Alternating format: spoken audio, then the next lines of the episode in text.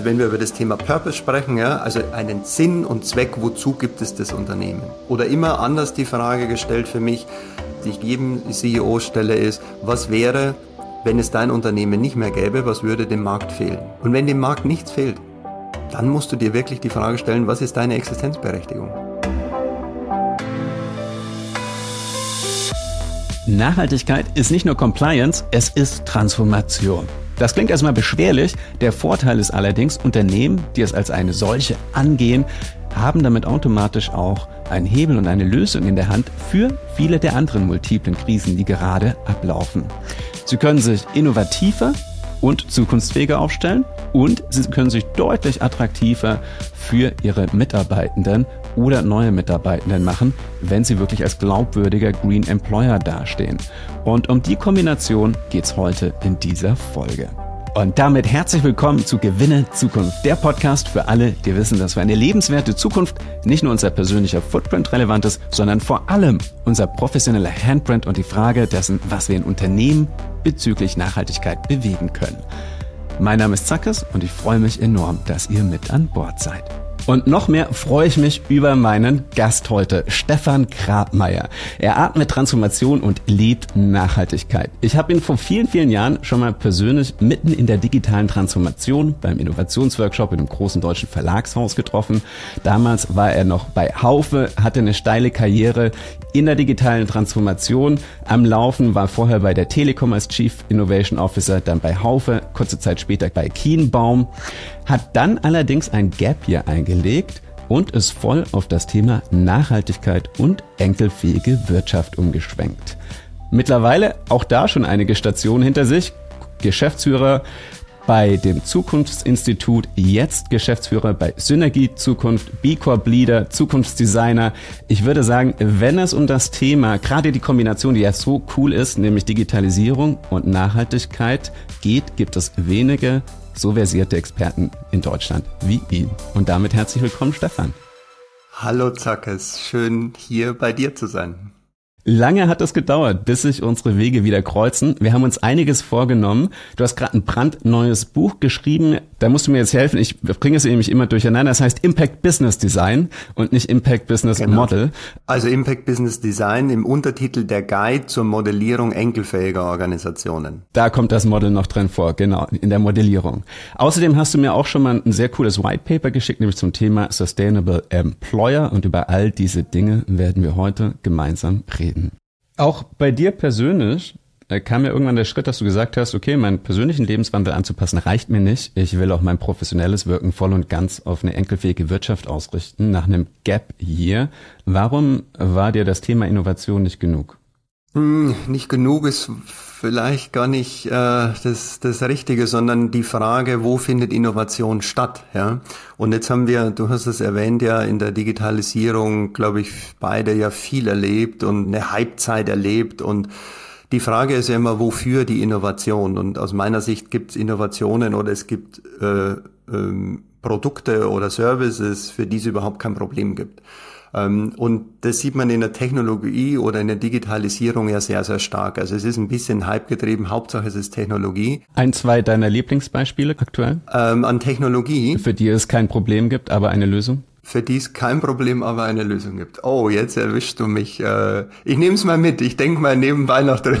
Ich denke mal nebenbei drüber okay, Ganz konkret, ich kann meins sagen. Wer, würde Gorillas zum Beispiel für dich in die Kategorie fallen? Oh, ja, oh, okay, jetzt hast du was erwischt, ja. Und wir hatten die Diskussion erst gestern Abend. Ja, wir saßen beim Essen und es kam jemand von einem Lieferdienst rein und dann haben wir gesagt, du, unsere Kinder, ja, für die ist es völlig normal, einfach Dinge zu bestellen. Und jetzt wieder interessant, warum nutze ich zum Beispiel keine Lieferdienste? Dienste, weil mir ist es eine Entwürdigung des Essens.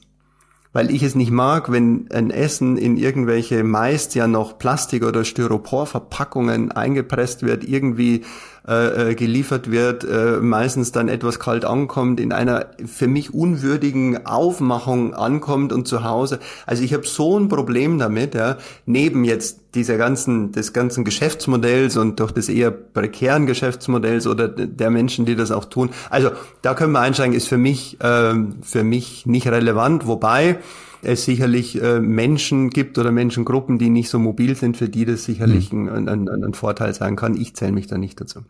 Ich hatte dich unterbrochen. Du warst dabei zu sagen, also für dich der Reizpunkt war, wo findet Innovation statt und vor allem Purpose-getriebene Innovation, das scheint dich getrieben zu haben. Genau, also das und sozusagen die Innovation ist ja jetzt nicht weg, sondern sie ist in einer anderen Verbindung. Äh, natürlich spielt Technologie nach wie vor eine sehr wichtige Rolle, aber eben auch oder mit der Verbindung der Nachhaltigkeit ähm, und das ist das, was sehr, sehr spannend macht, wobei ich die Technologie nicht so stark in den Vordergrund rücken würde.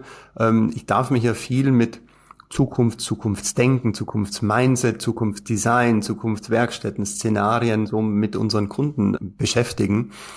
Und sehr häufig ist, wenn wir über Zukunft sprechen, das gleichzusetzen oder viele setzen es gleich mit Technologie. Nur Technologie ist ja immer ein Ermöglicher, es ist ein Enabler dessen, was wir tun. Ähm, und das habe ich so die letzten 10, 15 Jahre wirklich erlebt. Ja. Zukunft auf vielen Konferenzen ist sofort, ah, das ist die Blockchain und das ist die IoT und jetzt sprechen wir über die äh, AI und all diese Dinge. Ja, wichtig, unglaubliche Dynamiken drin. Aber die wahren Treiber sind die menschlichen Bedürfnisse, die zugrunde liegen, also von den Megatrends her kommen. Wo liegen die menschlichen Bedürfnisse und wo kann Technologie ein Ermöglicher dessen sein, um Probleme, die wir haben, zu lösen? Und die beiden Dinge versuche ich sehr, so gut wie es geht, miteinander zu verbinden. Das sind vermutlich schon die zwei Pole, zwischen denen sich wahrscheinlich die Folge aufspannen wird, ist nämlich auf der einen Seite die wirklich menschlichen Bedürfnisse bei den KonsumentInnen da draußen, für die wir Lösungen entwickeln. Und immer mehr Menschen wollen ja wahrscheinlich eben nicht nur eine technologische Lösung, sondern eine, die wirklich existenzielle Fragen löst. Ähm, und äh, zum Beispiel auch Zukunftsfragen für ihre Kinder oder Enkel. Andererseits aber auch für die Menschen im Unternehmen, die ja wahrscheinlich eben auch nicht nur sinnbefreite Technologie entwickeln wollen, sondern im besten Fall das Gefühl haben wollen, sie wirken in einer Organisation mit, die einen klaren Kompass, eine klare Sinnhaftigkeit hat. Und wenn wir bei dem Pol anfangen, wie wichtig ist so diese Eingebundenheit der Mitarbeitenden, um dann eben ein tatsächlich auch innovatives Unternehmen zu haben?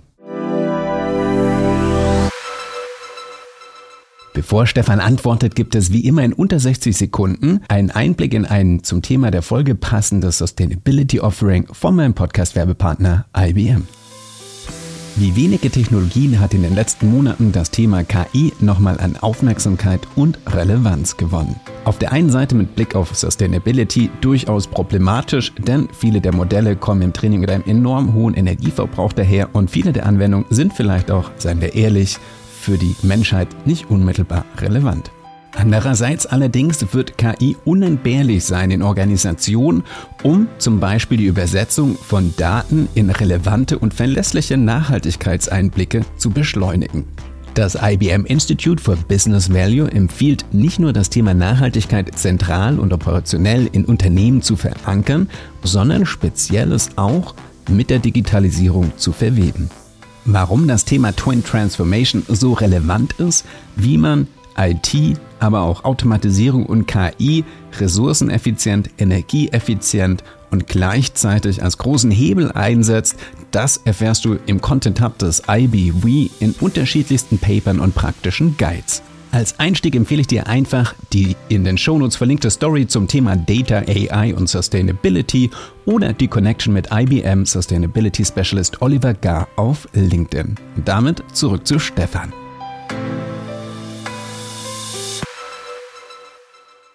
Also ist man überhaupt noch innovativ heutzutage, wenn einem dieser Kompass, der Wertekompass fehlt? Also weil noch gibt es die Gorillas da draußen und es scheint wunderbar zu laufen. Also wie wichtig ist Nachhaltigkeit wirklich in Bezug auf Innovation? Also jetzt eine These, die ich jetzt in dem White Paper auch geschrieben habe, ähm, nur nachhaltige oder umweltneutrale Unternehmen äh, werden in Zukunft überleben, alle anderen verschwinden vom Markt. Ähm, und das hat jetzt zweierlei Komponenten. Erstens, sie werden verschwinden, weil die Regulatorik immer immer enger und immer strenger wird. Das Korsett, in dem äh, zumindest wir jetzt in, sage ich mal, aus Deutschland oder im europäischen Raum noch agieren können. Ja, in anderen Kontinenten mag das jetzt noch noch anders sein. Ähm, und auf der anderen Seite wird das Konsumentenverhalten sukzessive natürlich sich auch verändern, genauso wie das mitarbeitende Verhalten, für wen arbeite ich denn in Zukunft eigentlich noch. Also es sind so viele Rahmenbedingungen und Hebelwirkungen, die Koppelungen miteinander haben, die Auswirkungen aufs Unternehmen haben. Also von daher meine These, wir werden in Zukunft nur noch umweltneutrale Unternehmen sehen und da schwingt natürlich auch ein bisschen Hoffnung mit, ja. Aber es ist ja jetzt erstmal eine These, an der wir uns ein bisschen abarbeiten können. Ja. Genau an diesem Stichwort wollte ich schon einhaken. Du hast jetzt klimaneutrale Unternehmen gesagt und klimaneutral, je nachdem wie ambitioniert. Nee, Moment, äh, da wollte aber ich hake noch mal nach und ich gebe dir gleich noch ein bisschen mehr Futter. Das ist das, was die meisten Unternehmen gerade einigermaßen verpflichtend ins Programm aufgenommen haben und im besten Fall sagen sie dann auch mit Science-Based Targets. Dann gibt es ja aber viele andere Worte, mit denen hantiert wird. Enkelfähig, gerade in Deutschland versucht viele Unternehmen dahinter zu vereinen, das Wort enkelfähig sogar wie Zeitgeist auch im anglosächsischen Raum zu etablieren. Dann hantieren viele mit dem Wort Impact jetzt, das ursprünglich aus dem Sozialunternehmertum kommt, jetzt auch von den Corporates einvernahmt wird. Bei Impact geht es ja wirklich um sozialen, ökologischen, aber auch wirtschaftlichen Profit mhm. und regeneratives Wirtschaften. Das sind alles so die Begriffe, die da draußen rumwabbern. Welcher dieser Begriffe ist eigentlich der aktuell noch einzige wirkliche sinnvolle Anspruch, weil wir nur damit dort ankommen, wo wir hinwollen? Also jetzt, jetzt und jetzt hake ich da noch mal ein, weil ich hatte umweltneutral gesagt. Ah. Also ich hoffe, ich habe mich so, ähm, weil es normal jetzt in meinem Wortschatz äh, so drin ist, also umweltneutral, genau. Und das ist ein Unterschied zu klimaneutral. Jetzt könnte ich umweltneutral mit regenerativ natürlich auch mhm. übersetzen als ein Beispiel oder mit netto positiv, ja.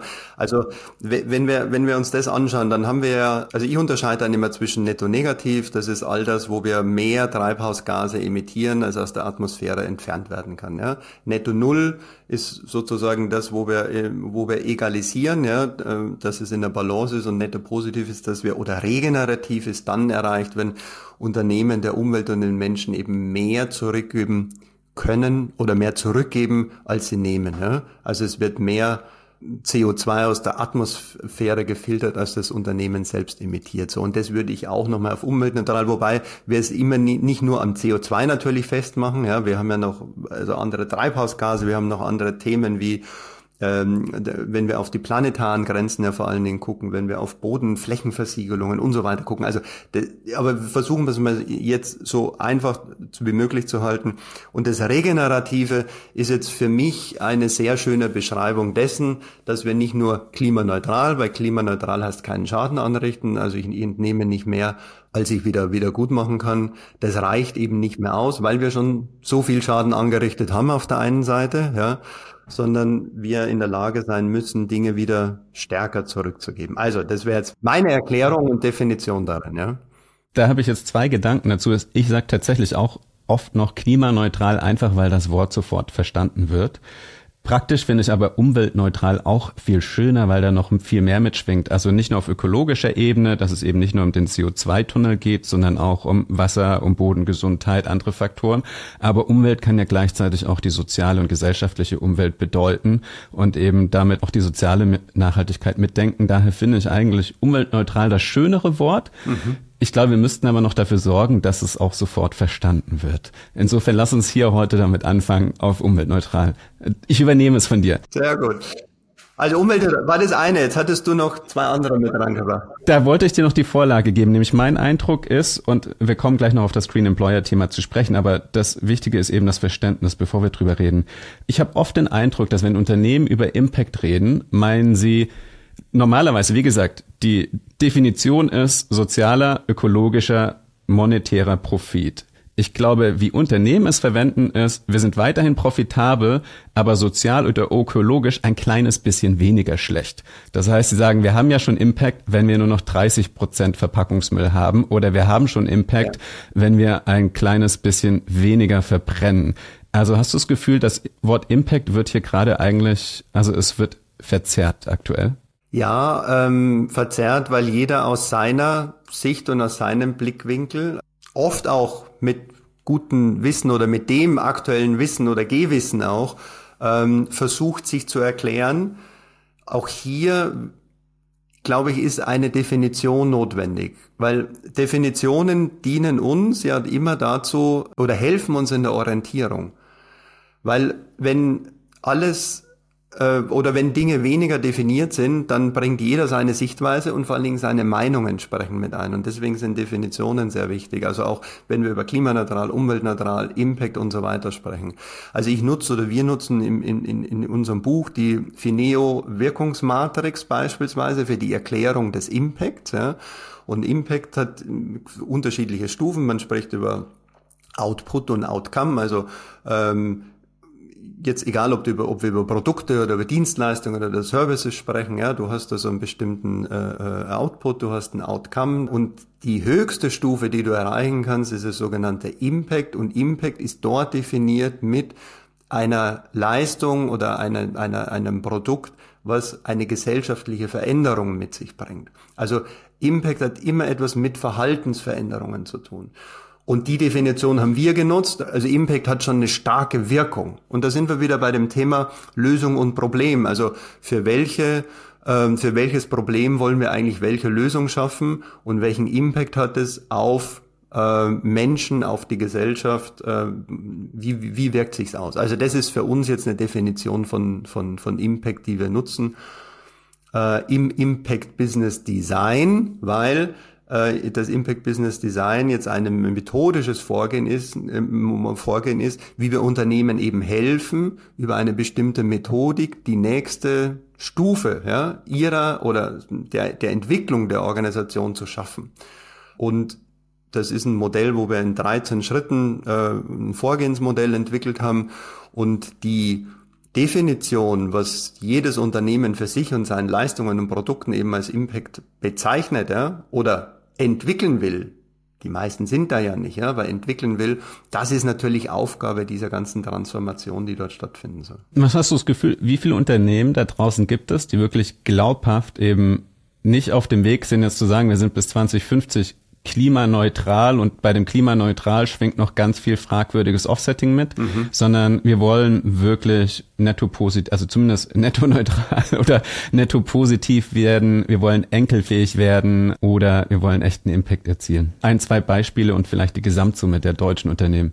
Also jetzt gucke ich wieder ein bisschen in unsere Bubble, ja, und die stimmt mich sehr hoffnungsvoll, froh. Wir haben uns die Zahlen mal angeschaut, wenn du beispielsweise in die Unternehmen der Gemeinwohlökonomie guckst. Dann sind das in Deutschland, also die Gemeinwohlökonomie gibt's ja mittlerweile in vielen, vielen Ländern, die ist ja aus dem deutschsprachigen Raum, aus Österreich entstanden. Im deutschsprachigen Raum man ist ja mittlerweile bestimmt in über zwölf Ländern aktiv. Äh, und wir haben in Deutschland rund knapp 2000, bisschen unter 2000 Organisationen. Das ist ja nicht nur für Unternehmen, das sind ja auch Gemeinden, das sind Schulen, das sind Städte, das sind sogar einzelne Personen, ähm, die sich Gemeinwohl zertifizieren. Also das sind diejenigen, die eine Gemeinwohlbilanz machen. Es gibt viel, viel mehr, die sich damit beschäftigen. Aber ich würde mal sagen, nehmen wir mal 2000 einen Kreis von Organisationen, die schon auf einem sehr, sehr guten Weg entweder dorthin sind oder dort schon sind. Ja. Jetzt, du hattest vorher gesagt, ich bin sehr eng verbunden mit den B-Corps. Äh, bei dem B-Corp haben wir rund 6000 zertifizierte Unternehmen global in über 150 Ländern, in 70 Industrien. Und eine B Corp-Zertifizierung, das ist schon, mm, um, um die zu erreichen, du stellst dein Unternehmen in all seinen Bereichen, jetzt nicht nur von der Nachhaltigkeit, sondern im Kontext aller Aktivitäten deines Unternehmens stellst du das auf den Prüfstand. Ähm, das ist das sogenannte B-Impact Assessment.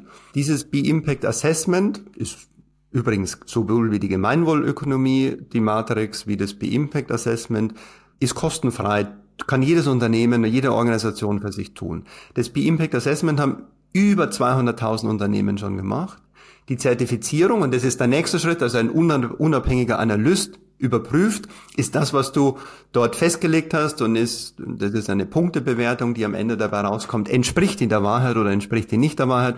Und wenn es so richtig ist, dann bekommst du das Zertifikat, ähm, weil du musst bei den B-Corps zum Beispiel das auch noch in deinen Unternehmensstatuten entsprechend verankern. Also es ist wirklich ein absoluter Schwur und ein absolutes Commitment, was du dort gibst. So, dann haben wir Bewegungen wie die Conscious Capitalism Bewegung, wo einige hunderte, tausende Unternehmen mit drin sind Ähm, wir haben äh, eine Bewegung wie die Value Balancing Alliance äh, und wahrscheinlich jetzt noch viele mehr. Also wir sehen, und deswegen spreche ich gern von Bewegungen, wo, wo Unternehmen, Unternehmer, Führungskräfte eine Orientierung suchen von Gleichgesinnten, aber auch von einem methodischen Vorgehen, eine Hilfe und eine Unterstützung ihrer Unternehmen zu entwickeln. So, schauen wir dort rein, dann sind es einige tausende Unternehmen, die das sehr, sehr, sehr ernsthaft machen. Würden wir das, würden wir nur dort reinschauen, sagen wir, das ist doch richtig gut, was da passiert. Und das ist auch richtig gut, was passiert, ja. So, setzen wir es aber im Vergleich zu den vielen Millionen Unternehmen, die wir eben jetzt in Deutschland oder in Europa haben, dann ist es eben nur ein Promille oder ein kleiner Prozentsatz dessen. Und da haben wir einfach noch eine Menge, Menge aufzuholen und eine Menge, Menge zu tun. Was mich aber hoffnungsvoll stimmt, ist, wir haben die Methoden dazu, an denen wir jetzt nie, überhaupt nicht scheitern. Ja? Wir haben Vorbilder dazu, ähm, die, äh, wo wir hinschauen können, Unternehmen, die wir besuchen können, Unternehmer, Unternehmerinnen, mit denen wir sprechen können. Also wir haben alles was wir brauchen, um ins regenerative Wirtschaften auf einer sehr, sehr breiten Fläche zu kommen. Ich park mal kurz die konkreten Beispiele der Unternehmen, die du jetzt für einen Besuch empfehlen würdest, noch für ein paar Minuten. Und lass uns ähm, hier direkt auf das Thema Sustainable Employer zu sprechen kommen. Es gibt ja sehr viele wichtige Treiber, das Thema Nachhaltigkeitstransformation anzugehen. In der Folge mal den Fokus auf ja, die Arbeitgeberseite. Ich weiß in dem White Paper, was du mir geschickt hast, da hast du vor allem auch Studien aus den USA und den UK zitiert, ähm, aber auch eine von Stepstone, dass eben immer mehr Menschen A, bei einem wirklich nachhaltig ausgerichteten Unternehmen arbeiten wollen oder B, im Zweifelsfall das sogar der Wechselgrund ist, wenn das nicht der Fall ist. Warum ist das so wichtig?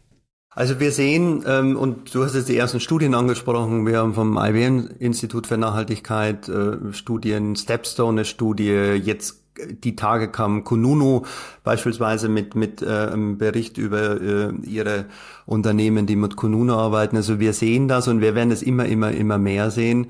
Und man kann wirklich sagen, sagen wir mal im Schnitt über all die Studien hinweg, ja, dass rund zwei Drittel der ähm, Mitarbeitenden von sich sagen, dass sie lieber bei Organisationen arbeiten, die nachhaltig sind, dass rund ein Drittel zum Beispiel IBM hat die Jobwechsler angeguckt über zwölf Monate hinweg. Ja? Also jemand, der wechselt, sich für einen neuen Arbeitgeber entscheidet, dass die neue Entscheidung nachhaltig in sozialen Belangen und in Belangen des Umweltschutzes enorm wichtig sind. Ja. An der Stelle vielleicht noch kurz wichtig zu sagen, dass das nicht abgesprochen war, dass Stefan hier IBM erwähnt. Klar, die sind natürlich als Podcast-Sponsor mit an Bord, aber hier in dem Fall kam das ganz organisch zustande. Was auch interessant ist, 34 Prozent haben dort gesagt, dass sie bei einem Jobwechsel zu einem nachhaltigen Arbeitgeber sogar ein niedrigeres Gehalt um durchschnittlich 28 Prozent in Kauf nehmen. Holla die Waldfee, das ist eine ordentliche Zahl. Also auf der einen Seite so, das war auch meine erste Reaktion wie deine, wo du sagst, wow, das ist, also das ist Purpose getrieben, ja. Auf der anderen Seite, ähm, und das möchte ich gleich einhaken, das heißt nicht, dass wenn wir jetzt nachhaltig motivierte oder intrinsisch getriebene Mitarbeitende auf Jobsuche sagen, naja, die kriegen wir alle ein bisschen günstiger, also dann holen wir uns lieber die. Also das sollte es natürlich nicht sein, ja. Da würde ich aber tagesaktuell gerne mit einem Beispiel reingehen, weil ich habe nämlich gelesen, und da musst du mir jetzt schnell nochmal mit dem Namen helfen, die Ex-CEO von Douglas, sehr LinkedIn bekannt. Die Tina Müller. Genau, ist jetzt nämlich zu Veleda gewechselt. Mhm. Und allein was den Umsatz angeht, ist das, glaube ich, so um den Faktor 10 auseinander. Vermutlich auch die CEO vergütung Nicht im Faktor 10, aber ich kann mir vorstellen, die 28 Prozent werden da locker weniger drin sein. Das ist jetzt wirklich sehr, sehr spannend, weil Veleda ist äh, einer äh, unserer Kunden und ein sehr, sehr, sehr spannendes Unternehmen. Also aus wirklich vieler, vielerlei Hinsicht. Also ich würde mal sagen, für mich einer der Cases, was Nachhaltigkeit, was Haltung, was Werteorientierung, was Purpose over Profit, ja, das ist, das ist deren Maxime, wirklich, wirklich gelebt wird. Ja? Also aus der anthroposophischen Philosophie heraus, ja, vor, vor über 100 Jahren, ähm, du spürst es in jedem Produkt, du spürst es in jedem Prozess, du spürst es bei jedem Mitarbeitenden, in jeder Handlung.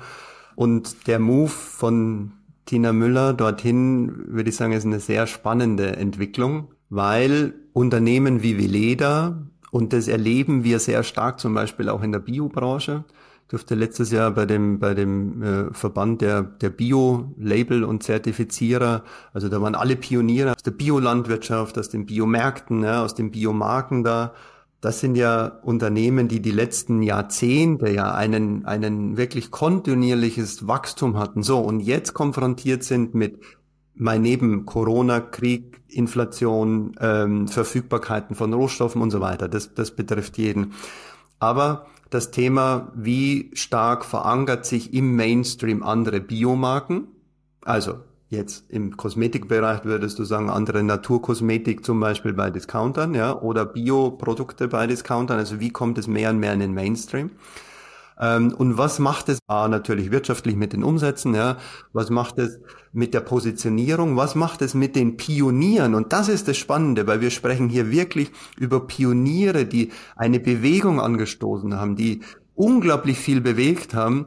Ähm, und jetzt kommen wir wieder zu dem Thema Innovation. Ja, wann bist du genau an der Kurve, wo du sozusagen im Zyklus wieder wieder abbrichst? Und bist du auch derjenige als Organisation, der den nächsten Schritt ja, des Pioniergeistes hast und in die nächste Welle sozusagen mit einsteigst, hast du die Kreativität, den, den, den Mut, die Innovationskraft, ja, ähm, die nächste Bewegung mit zu starten? Oder bist du jetzt, ähm, wir nennen das jetzt bei uns im Impact Business Design den sogenannten Adaptive Cycle, also bist du dann sozusagen in dieser Schleife, wo du dich konstituiert hast und wo du ähm, alles gut ausgerichtet hast, betriebswirtschaftlich erfolgreich bist und bleibst sozusagen in dieser Schleife, aber fehlt dir eigentlich die Boldness, mhm. ja, ähm, in den nächsten Schritt hinein. Und da sind einige der Pioniere genau in der Situation jetzt.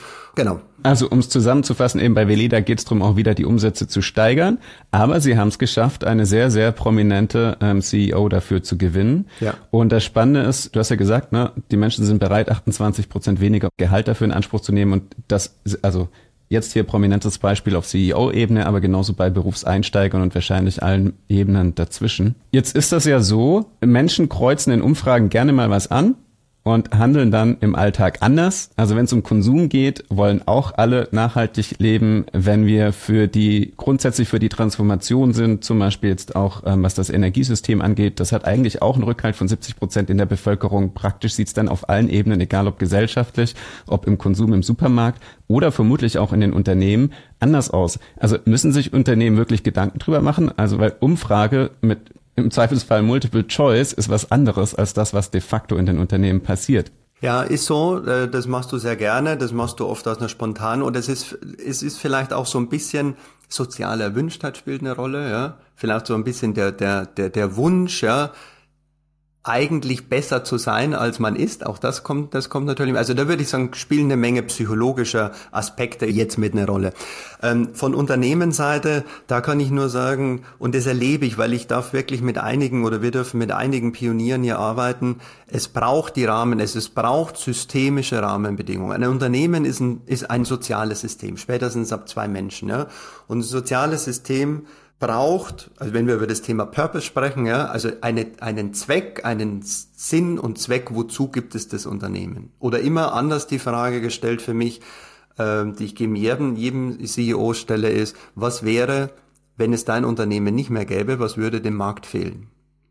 Und wenn dem Markt nichts fehlt, dann musst du dir wirklich die Frage stellen, was ist deine Existenzberechtigung? Also welches Problem löst du da draußen und dort einzusteigen. Und diese, wer sind wir, also die Frage aller Fragen, wer sind wir? Und vor allen Dingen, wer sind wir nicht, eine ganz klare Aussage dafür zu haben.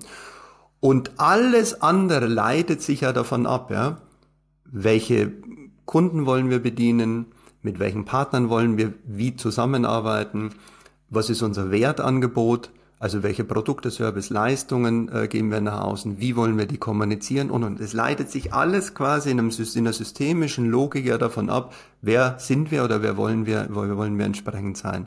Und wenn wir auf das Organisationale gucken und auf die Mitarbeitenden, dann leitet sich dann natürlich genauso die Frage ab, mit wem wollen wir arbeiten, mit welchem Wertesystem wünschen wir uns gern Mitarbeitenden, wer passt zu uns, wer passt nicht zu uns, wie unterstützen wir unsere Mitarbeitenden äh, in der Wissensvermittlung äh, und, und, und, und, und. Also ich habe dann sehr systemischen, das ist einfach jetzt natürlich geprägt durch, durch unser Modell, was wir dort entwickelt haben, dass die Dinge eben in Kontexten stehen, Zusammenhänge und äh, immer Koppelungen entsprechend haben. Und genauso glaube ich, ist es sehr, sehr wichtig, als das Unternehmen als ein holistisches System zu sehen und in die oder in der Nachhaltigkeit entsprechend zu entwickeln. Jetzt muss ich doch nochmal nachfragen, weil ich hatte ja quasi von der Bottom-up-Relevanz gefragt und du hast mit der Top-down-Signifikanz geantwortet, weil du gemeint hast, wir müssen erst schauen, brauchst du uns im Markt, ähm, lösen wir echte Probleme und wenn ich den Bogen nach vorne zu unserem Gespräch spanne, quasi haben wir einen echten Purpose und nicht nur Technologie. Aber jetzt war ja die Frage, also brennt das dem Unternehmen wirklich unter den Fingern? Wir haben eh Fachkräftemangel und sind Angestellte oder Talents und Fachkräfte wirklich in der Lage oder auch gewillt danach zu entscheiden? Theoretisch ja, aber ist das in der Praxis so? Und, sagen wir ganz ehrlich, kann ich tatsächlich auch einschätzen, ob ein Unternehmen nachhaltig ist. Also ich meine, wir zwei beschäftigen uns den ganzen Tag mit. Ich rede die ganze Zeit mit klugen Menschen wie dir. Wenn ich einen Nachhaltigkeitsbericht von einem Unternehmen lese, würde ich nicht sofort sagen können, wie ernsthaft die das machen. Also ist richtig, ja.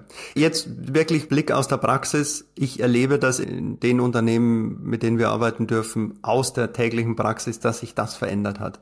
Da kann ich dir jetzt keine Zahlen dazu geben, sondern es ist wirklich so, dass jetzt muss man sagen, natürlich ist die Bubble mit, mit Unternehmen zu arbeiten, die schon einen hohen Reifegrad haben oder sich dorthin entwickeln. Aber wir sehen es. Und ich sehe auch das Positive daran. Ja? Ähm, ich hatte jetzt erst vor kurzem eine Veranstaltung hier, eine regionale. Es gibt hier in Bonn und NRW eine, ein, ein Bündnis für Fachkräfte. Also das wurde vor zehn Jahren schon ins Leben gerufen und alle Veranstaltungen und alle Initiativen laufen dorthin, wie kann dieses Bündnis die Wirtschaftsunternehmen, also klein mittelständische Unternehmen bei dem Thema Fachkräfte begleiten. Und es ist eine ganz, ganz klare Tendenz dorthin und das sagt ja wirklich fast jeder Unternehmer, jede Unternehmerin, die dort steht und sagt, wenn wir uns nicht glasklar nachhaltig ausrichten, wir stehen auf dem Prüfstand von den Konsumenten, von den Mitarbeitenden und selbst wenn jetzt Nachhaltigkeitsberichte, die es ja oft noch gar nicht gibt, jetzt in kleineren Unternehmen, ja, sondern es wird wirklich nachgefragt ähm, und es ist ein ganz klarer Druck, der hier entsteht. Also von den Geschäftsführern, von, den, von der Unternehmerseite ist es etwas, wo du auch merkst, das ist nicht so einfach wegzuwischen weil du, du, du, du kannst nicht einfach drüber gehen und sagen, na ja, das ist schon, oder du, du, du machst jetzt ein bisschen shiny äh, irgendwie äh, äh Aussagen, sondern du wirst dann im, im Alltäglichen natürlich auf immer konfrontiert damit ähm, und das Thema Transparenz ist ein enorm wichtiges Thema. Also von daher, ja, das passiert und das wird immer mehr werden. Bevor ich mit Stefan weiterrede, kurz der Shoutout ins Ökosystem und diesmal in eigener Sache. Denn wer sich mit anderen Head of Sustainabilities, Professionals oder Pionieren vernetzen will, der sollte sich nicht die Chance entgehen lassen, auf LinkedIn unter meinen Beiträgen mitzudiskutieren. Unter den jeweils zur Folge gehörenden Beiträgen versammeln sich wirklich spannende Menschen und diskutieren viele Themen nochmal in der Tiefe. Eine super Gelegenheit, sein Netzwerk zu vergrößern, noch mehr Inspiration zu holen oder auch die eine oder andere kritische Anmerkung zu hinterlassen, denn Nachhaltigkeit ist ja durchaus komplex und alles, was wir hier in den Folgen besprechen, ist auf jeden Fall diskussionswürdig. Ich freue mich auf die Vernetzung, den Link zum Profil gibt's in den Show Notes. Und damit zurück zu Stefan. Jetzt vorausgesetzt, ich habe eine einigermaßen vernünftige Nachhaltigkeitsstrategie und ich habe Fragen beantwortet, wie du sie vorhin ins Feld geführt hast. Warum braucht es uns und welchen wirklichen Purpose lösen wir im Markt und für die Gesellschaft? Was ist wichtig, wenn ich nicht nur eben nachhaltig als Unternehmen sein will und ähm, wirklich enkelfähig wirtschaften will, sondern wenn ich eben dabei auch ein Sustainable Employer, ein Green Employer sein will, wenn ich die Mitarbeitenden dabei auf die Reise mitnehmen will und das und im besten Falle natürlich auch als USP im Fachkräftewettbewerb für mich nutzen will. Also wo muss ich speziell im Hinblick darauf ansetzen? Was wir sehen ist, dass so vor rund 25 Jahren sind hier so die ersten CSR-Bereiche oder Stellen geschaffen worden. Ja? Also Corporate Social Responsibility. Man hat zu der damaligen Zeit das Thema Nachhaltigkeit oder auch natürlich soziale, gesellschaftliche Verantwortung, ja, verankert. Und jetzt erinnere dich an die Digitalisierung. Wie oft haben wir über einen CDO gesprochen? Heute sprechen wir über einen CSO, Chief Sustainability Officer. Ähm, also man denkt ja relativ schnell, wir geben einem Menschen oder einer ähm, oder vielen Menschen in einer Abteilung, in einem Team genau die Aufgabe, beschäftigt euch damit. Das ist eine völlig normale Entwicklung in Transformationsprozessen, dass du über Experten erstmal ein Thema irgendwo besetzt. Zukünftig werden wir hoffentlich darüber sprechen, dass jede Jobrolle oder jeder Job und jede Rolle einen, ein Nachhaltigkeitsjob ist oder ein Klimajob ist, ja, weil egal ob du in Finance, ob du im Einkauf bist, ob du in Sales, in Marketing, in HR, wurscht wo du bist, du hast einen Anteil dessen deiner Rolle wird ein Nachhaltigkeitsaspekt äh, beinhalten. Das habe ich in dem White Paper auch beschrieben. Also wo liegen die Anteile, wie werden sich Jobrollen und Jobprofile entsprechend verändern. Ja? Und ähm, von daher, das ist die, das ist die Entwicklung, äh, in die wir reingehen. Da sind wir noch heute nicht, ja. Denn heute, je nach Reifegrad, den wir haben, und wenn wir auf Transformationen gucken und Transformationen folgen ja ähnlichen Mustern. Also wir haben über die digitale Transformation gesprochen, jetzt haben wir die Sustainable äh, Transformation ist, dass du in der Regel ja mit einer Strategie startest. Du musst dich ja mal damit auseinandersetzen und wir haben häufig Unternehmen, die, die, die sagen, boah, was kommt da alles auf uns zu? Ja? Die ganze Regulatorik, der EU Green Deal, das Lieferketten-Sorgfaltspflichtengesetz und, und, und. Also die eher mal überwältigt sind und sagen, was, was wollen die eigentlich noch alles von uns? Wollen die uns noch mehr verbieten und noch mehr regulieren und, und, und. Also totaler Stressfaktor, unberechtigter Stressfaktor. Ja? Ähm, so, aber daraus entwickeln sich ja oft die ersten Handlungsoptionen, ja, die ersten vielleicht schon strategischen Optionen. Das ist noch nicht immer der Fall, sondern es ist ja mein Eintauchen, ein Berühren. Aber angenommen, du bist jetzt in diesem strategischen Prozess und du hast ein Gefühl und du hast ein erstes Team und Menschen, die das verstehen.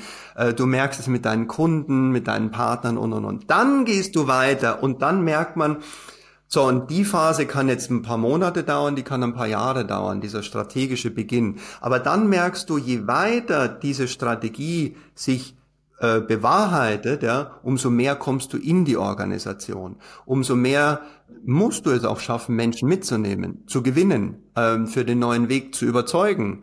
Vielleicht auch zu trennen, wo es nicht funktioniert, wo ein Wertesystem oder ein strategisches äh, entsprechend nicht mehr passt. Das heißt, du hast dann die Aufgabe wirklich der Qualifizierung, äh, der Kultur. Und Kultur ist ja, es ist immer so leicht gesagt, ja, aber Kultur ist ja, was am Ende dabei rauskommt. Das heißt, das ist ja eine Summe von vielen, vielen Maßnahmen und Verhaltensweisen, die eine Organisation ja entsprechend hat. Und dazu gilt es, alle Mitarbeitenden zu unterstützen, Rahmenbedingungen zu geben, Genau, und jede jegliche Unterstützungsleistung, die es möglich macht, dass ich als Mitarbeitender äh, es umsetzen darf und dass ich es kann, das heißt, das Wissen dazu habe, äh, um es tun tun zu können. Ja. Den Punkt werden wir jetzt nicht vertiefen, aber das klingt ja bei dir durch, dass Schulung, Fortbildung unglaublich relevant sind. Und ich glaube, gerade bei einem Thema wie Nachhaltigkeit noch mal viel anspruchsvoller und komplexer als beim Thema Digitalisierung weil einfach noch viel, viel mehr dazugehört auf allen Ebenen. Ich glaube, auch während wir jetzt reden, also wir zeichnen jetzt gerade unser Gespräch Ende August auf. Ich glaube, vor einer Woche im Handelsblatt oder sowas gab es ja auch den Artikel, dass es durchaus in den Vorständen der deutschen DAX-Unternehmen noch sehr, sehr dünn aussieht, was die Sustainability-Kompetenz angeht. Also das heißt, das betrifft in allererster Linie wahrscheinlich sogar direkt die Vorstandsebene und dann alle anderen folgend. Aber wenn wir das mal nicht vertiefen und nur sagen, du hast ja vorhin gesagt, das ist in allen Bereichen des Unternehmens relevant. Finance, Controlling. Klar, Finance ist eh dabei, weil es auch eine Reporting-Sache ist, aber ich kann auch gucken, wo liegt das Geld, das wir haben, bei welcher Bank, wie ist es investiert. Zum Beispiel. Mhm. Du hast es in andere Bereiche noch runtergebrochen, wenn ich in deinem White Paper PR und Öffentlichkeitsarbeit, Human Resources, Rechtsabteilung, Marketing, Einkauf, da gibt es ein paar offensichtliche, klar, PR und Öffentlichkeitsarbeit, da ist es jetzt schon und die CSA-Abteilung ist da ja oft sehr nah dran gewesen bisher. Im besten Fall wandert sie jetzt weiter in den Kern. Marketing auch. Einkauf liegt irgendwie nahe, Procurement, auf welche Lieferanten setzen wir. Aber gibt es auch so ein paar unterschätzte Bereiche, wo du sagst, das ist nicht so offensichtlich, aber viel relevanter. Ich persönlich würde jetzt sagen Human Resources. Ja, hätte ich jetzt auch gesagt. Ähm, vielleicht äh, ein Rückblick. Ich war, ich durfte mal äh, fünf Jahre bei der Deutschen Telekom sein und ich war da verantwortlich für das Thema äh, der Transformation, Change und, und, und Transformation starker, also Schwerpunkt Kultur, damals stark in der digitalen Transformation. Und was wirklich interessant war, so Konzerne, kennst du, strukturieren ja in regelmäßigen Abständen um. Und in einer letzten Umstrukturierungen ist der Change-Bereich, den ich verantwortet habe, mit dem CSR-Bereich zusammengekommen. Und das war damals schon, also ich hatte damals schon sehr, sehr enge Berührungen äh, und, und, und Verbindungen damit. Also es wurde quasi aus einer Hand, äh, wurde CSR und Change geleitet. Heute rückblickend würde ich sagen, das war damals sicherlich nicht die Absicht, ja, sondern das waren Organisationsentwickler, die Kästen geschoben haben. Ja. Aber heute würde ich sagen, dass die Verbindung von Nachhaltigkeit und Change diese, vor allen Dingen die Expertise, die dort drin liegt. Und jetzt liegt die Expertise häufig in Agile. Nicht immer, es gibt oft eigene Transformationsbereiche, die vielleicht auch in der Strategie angesiedelt sind oder wir haben, begleiten ein Unternehmen, wo es aus der Innovation herauskommt, auch spannend, quasi Innovation, der Transformationstreiber im Unternehmen ist. Ähm, aber nehmen wir mal HR und HR hat eine sehr, sehr wichtige Rolle aus meiner Sicht, weil wenn nicht HR, wer dann? Ist es gewohnt und hat eine Expertise, Menschen und Organisationen zu entwickeln, mitzunehmen, entsprechend zu kommunizieren, das Thema aus, Bildung, Wissensvermittlung, Onboarding, ja, also all diese Dinge, die enorm wichtig sind. Und leider sehe ich HR viel zu wenig, wie auch, muss ich sagen, in der Digitalisierung. Ich glaube, da haben wir über die ähnlichen Themen gesprochen. Also die Transformationsmuster wiederholen sich. HR ist hier noch im Hintertreffen und hat aus meiner Sicht ein paar Hausaufgaben zu machen, und das Potenzial, hier aber einen großen Hebel bewegen zu können. Ist das so eine Hohlschuld? dass einfach die HR-Abteilung sich nicht laut genug macht? Ist das mittlerweile auch ein Gerangel darum, wer sich so die Sustainability in die Verantwortung holt? Weil oft ist die auch gar nicht jetzt bei einem neuen Chief Sustainability Officer, sondern beim CTO angehängt, weil die Twin Transformation, der Bezug zur Digitalisierung halt sehr groß ist und alle gerade auf das Thema Daten und Compliance schauen. Ist das eher so ein Gerangelthema? Oder ist das so ein, wir drücken uns noch vor oder fühlen uns gar nicht angesprochen Thema? Was denkst du? also mit niedrigerem Reifegrad letzteres, ja. Ähm, sozusagen, wer macht's denn eigentlich? Ja? Äh, so ungefähr, wem, wem drücken wir es jetzt noch aufs Auge? Ah, da kommt so ein neues Berichtswesen, macht doch ihr das mal, ja. Und ich kenne alle Varianten, in, dass es in der Kommunikation liegt, im Marketing liegt, dass es äh, genau technologisch eher weniger, aber dann irgendwo HR. Also es gibt, ich würde mal sagen, diejenigen also es wird irgendwo aufgedrückt, ja, so. Das ist jetzt mal die niedrigste, niedrigste Reifegrad, den wir haben. Der am stärksten ausgeprägte ist dann zu sagen, es gibt eine feste Verankerung, ja, es gibt eine Aufhängung, ist ja dann immer die Frage, wo ist so eine Person oder wo sind die, die Menschen des Teams strategisch denn auch letztendlich verankert, ja. Ähm, und den, den höchsten Reifegrad werden wir dann in den Unternehmen sehen, wo wir irgendwann drauf gucken und sagen, hey, jede Rolle in dem Unternehmen hat einen Nachhaltigkeitsaspekt. Genauso wie wir nicht sagen können, die Digitalisierung erledigt sich, wenn es einen CDO gibt ja, oder einen Chief Technology Officer, sondern wenn sie in allen Prozessen äh, äh, letztendlich verankert ist und gelebt wird, genauso ist es mit der Nachhaltigkeit auch. Nur da sind wir noch nicht.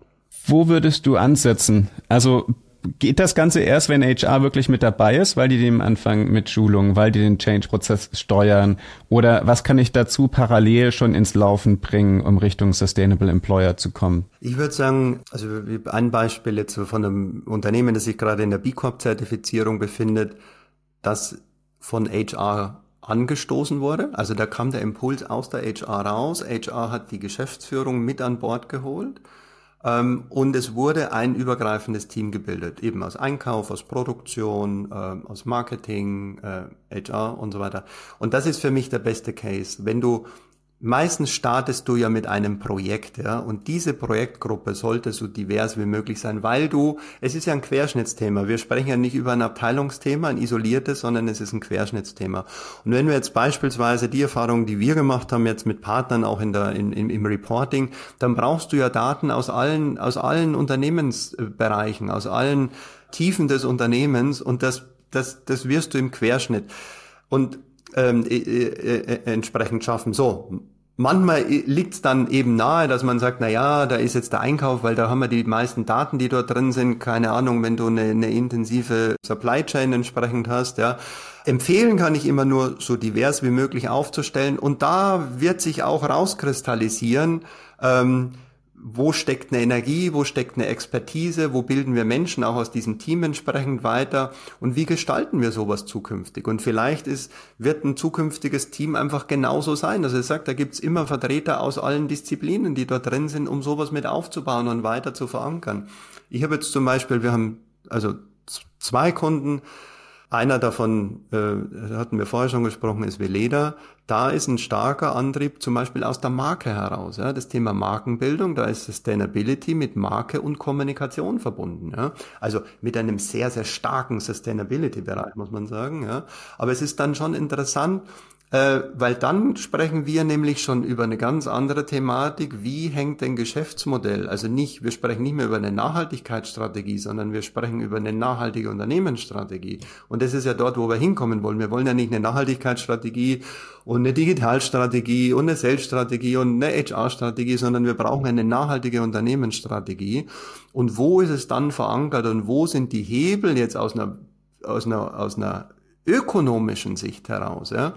Und wie bringe ich die Dinge in Verbindung? Das ist zum Beispiel auch, wenn man eine enge Verbindung äh, zu Haniel, ja, und Haniel und die Enkelfähig-Strategie ist ja genauso. Also äh, dort heißt es People Planet Progress, ja, und Nachhaltigkeit und Progress, also die ökologische und die ökonomische äh, Sinnhaftigkeit, dass die immer in Balance sind, also nicht das eine oder das andere überwiegt, sondern dass beide Dinge eben in Balance miteinander gut funktionieren. Ich habe schon so ein paar spannende Sachen herausgehört. Das eine ist, dass auch in LinkedIn-Diskussionen begegnet mir das immer öfter, sondern die Frage, wo hängen wir es auf, wer ist verantwortlich, brauchst die Expertise im Vorstand? Und eben ein paar Mal haben das Leute angeregt, die eben meinten, es braucht diverse Teams, weil das Thema dermaßen komplex ist, das kann eine Person nicht federführend in ihrer eigenen Kompetenz abdecken.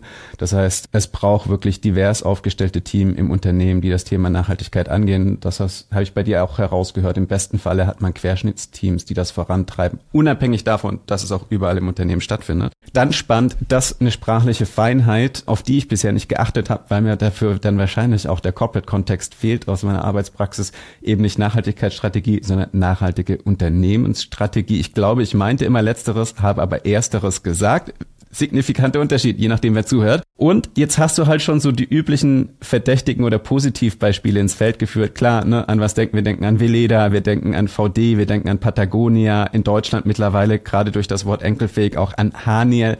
Hast du ein, zwei Beispiele von Unternehmen, bei denen man es nicht erwartet hätte, die sich gerade eben wirklich dank einer nachhaltigen Unternehmensstrategie zu einem sehr attraktiven grünen Arbeitgeber entwickeln? vielleicht jetzt aus der B Corp Community heraus, das sind aber in der Regel jetzt, weil B2B, ja, ähm, äh, unbekanntere PNZ ist ein spannendes Unternehmen, stellen Lacke her, ja. Also ist ein, ist ein, ist ein kleineres mittelständisches Unternehmen, wenn du dort die Gründer, ja, und sagst, wir, wir sind im, im chemikalischen Bereich, ja, und wir, wir haben echt einen, einen, einen starken Fußabdruck dahin und wie bewegen wir uns und wie entwickeln wir uns weiter? Da würde ich gern direkt nachhaken, weil das ist ein mega spannender Case. Äh, auch erst vor ein paar Tagen auf LinkedIn gelesen. Ich glaube, der Verband der chemischen Industrie oder was auch immer wettert gegen Energiepreise und ähm, hat Angst vor der Deindustrialisierung in Deutschland. Also das ist so natürlich gerade einer der emotionalsten Punkte der am härtesten getroffenen Industrien ziehen. Also das heißt, die haben einen Riesenberg, die haben Inflation, die haben Energiepreise, die haben Fachkräftemangel. Was machen die, um diese Krisen alle gleichzeitig zu lösen bei PNZ? Seit vielen Jahren eine nachhaltige Unternehmensstrategie entwickelt zu haben. So würde ich es jetzt mal formulieren. Das ist nichts, was von heute funktioniert. Das ist nichts, wo du auf eine Krise reagierst und vorher noch, noch nicht äh, vorbereitet warst darauf, sondern dieses kontinuierliche, nachhaltige Entwicklung. Und das ist das, was, was, unser, was wir in vielen Industrien jetzt sehen. Also wenn wir Chemie, wenn wir Auto gucken, wie lange, und das ist das Innovations Dilemma, wie lange hältst du an deiner betriebswirtschaftlichen Cash-Cow fest, ja, und schöpfst ab, schöpfst ab, schöpfst ab baust Lobbyverbände auf, die dafür sorgen, dass du noch länger abschöpfen kannst. Wie lange bleibst du in dem Modell?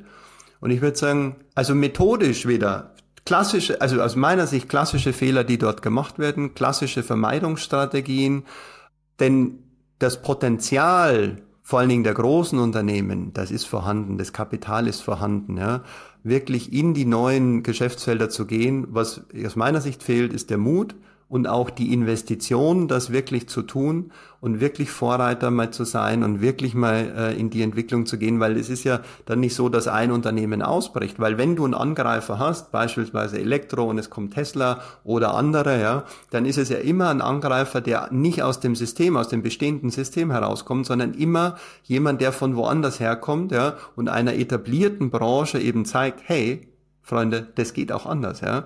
Und das oft der erste Anstoß ist, um quasi in die nächste Innovationskurve zu kommen. Und das finde ich sehr, sehr schade. Also ich würde sagen, die, äh, da mangelt es schlicht und ergreifend an Innovation, weil dass die Automobilbranche ein Hybridfahrzeug entwickelt, ist ein Armutszeugnis, aber keine Innovation. Das Automotive-Beispiel vertiefen wir nicht, weil das kommt schon so oft ja. vor und das liegt einfach ja, ja. so nahe und das ist so einfach, da ein kleines bisschen zu bashen. Umso spannender finde ich das PNZ-Beispiel. Also ich überlege mir gerade, die schon mal einzuladen, weil was ich herausgehört habe, ist, dass die nachhaltige Unternehmensstrategie ihnen wirklich hilft, gerade multiplen Krisen zu begegnen und wahrscheinlich haben die ja noch andere Trigger und auch andere Themen bei ihrer Transformation. Aber zumindest scheint es ihnen positiv auch auf die verschiedenen parallel laufenden Krisen zu helfen und dort einzuzahlen. Das heißt, es wäre ja wirklich ein, ein spannender Best Case. Plus, es ist eben kein Unternehmen, was schon auf der grünen Wiese in der DNA von vornherein nachhaltig war.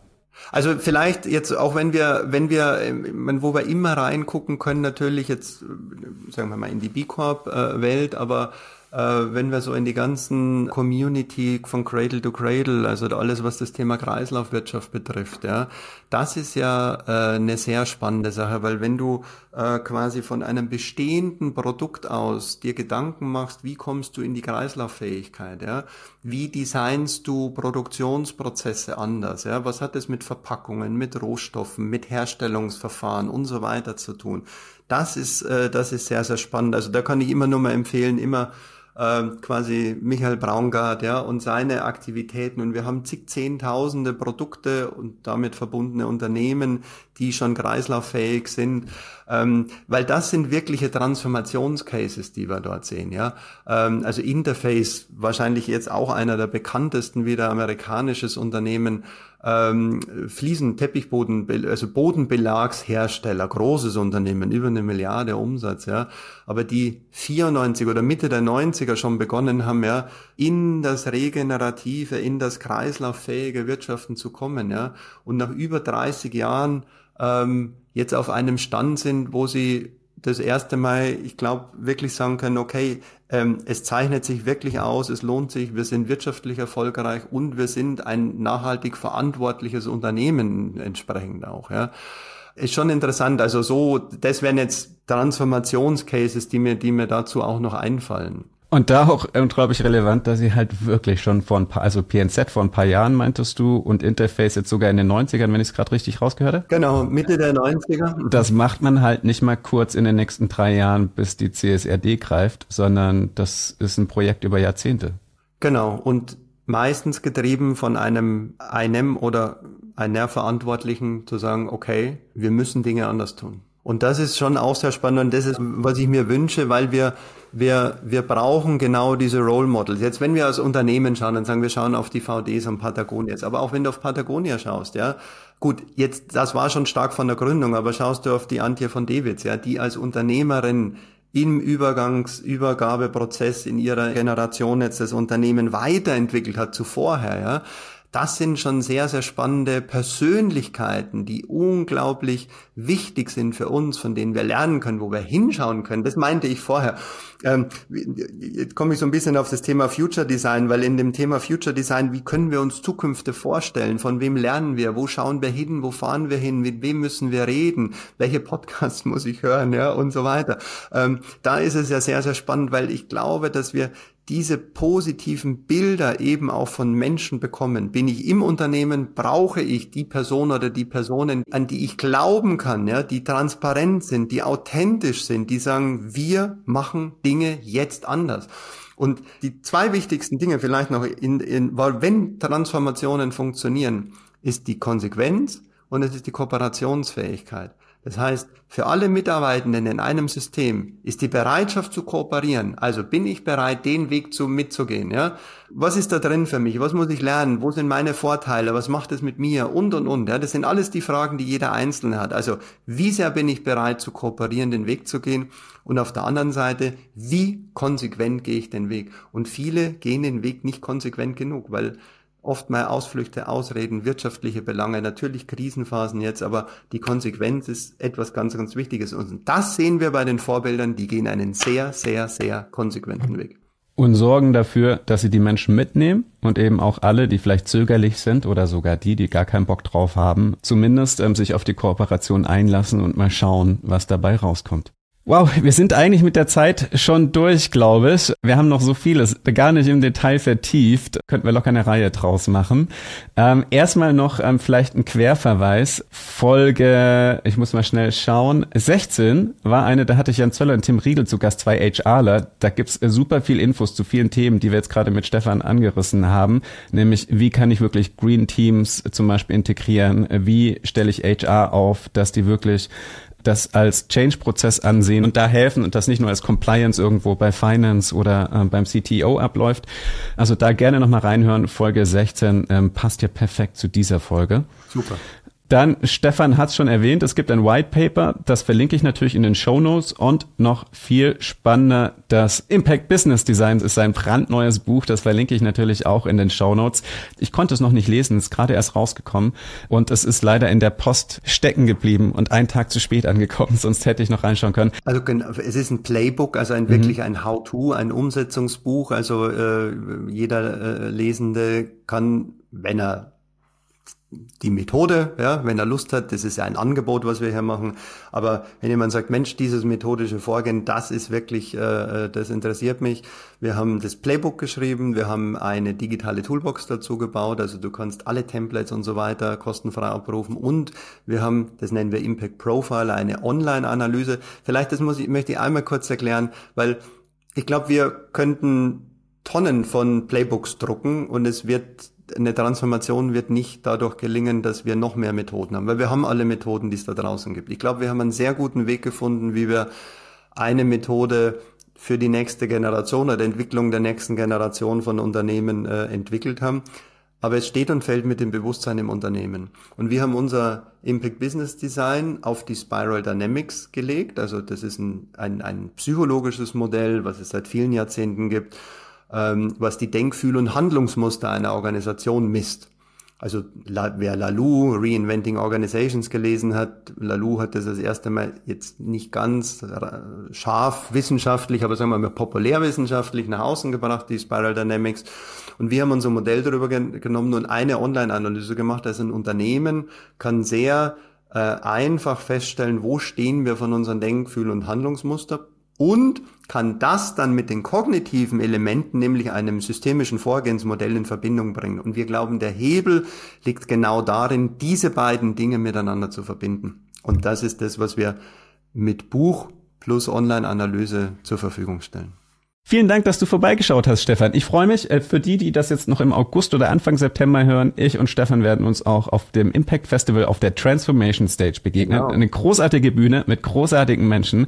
Wenn ihr die Gelegenheit habt, schaut vorbei beim Impact Festival. Ich durfte mitkuratieren, was das Bühnenprogramm angeht. Ich freue mich schon enorm drauf. Das werden zwei Tage ein Bad in einer Menge an impactorientierten UnternehmerInnen und GründerInnen. Also wer Motivation braucht, ist genau dort richtig. Bis dahin, Stefan. Alles klar, ich freue mich da sehen wir uns spätestens und vielen Dank für das tolle Gespräch. Wenn ihr euch mit der kommenden Folge noch Sustainability Grundlagenwissen gönnen wollt und einmal verstehen wollt, wie überhaupt die SDGs zustande kamen, welche davon gerade am brisantesten sind oder auch mit euch als Organisation zu tun haben, dann abonniert jetzt natürlich schnell noch Gewinne Zukunft auf eurer Lieblingspodcast-App. Vergebt dabei gerne auch noch eine kurze Bewertung und dann freue ich mich, euch bei den nächsten Folgen mit an Bord zu haben.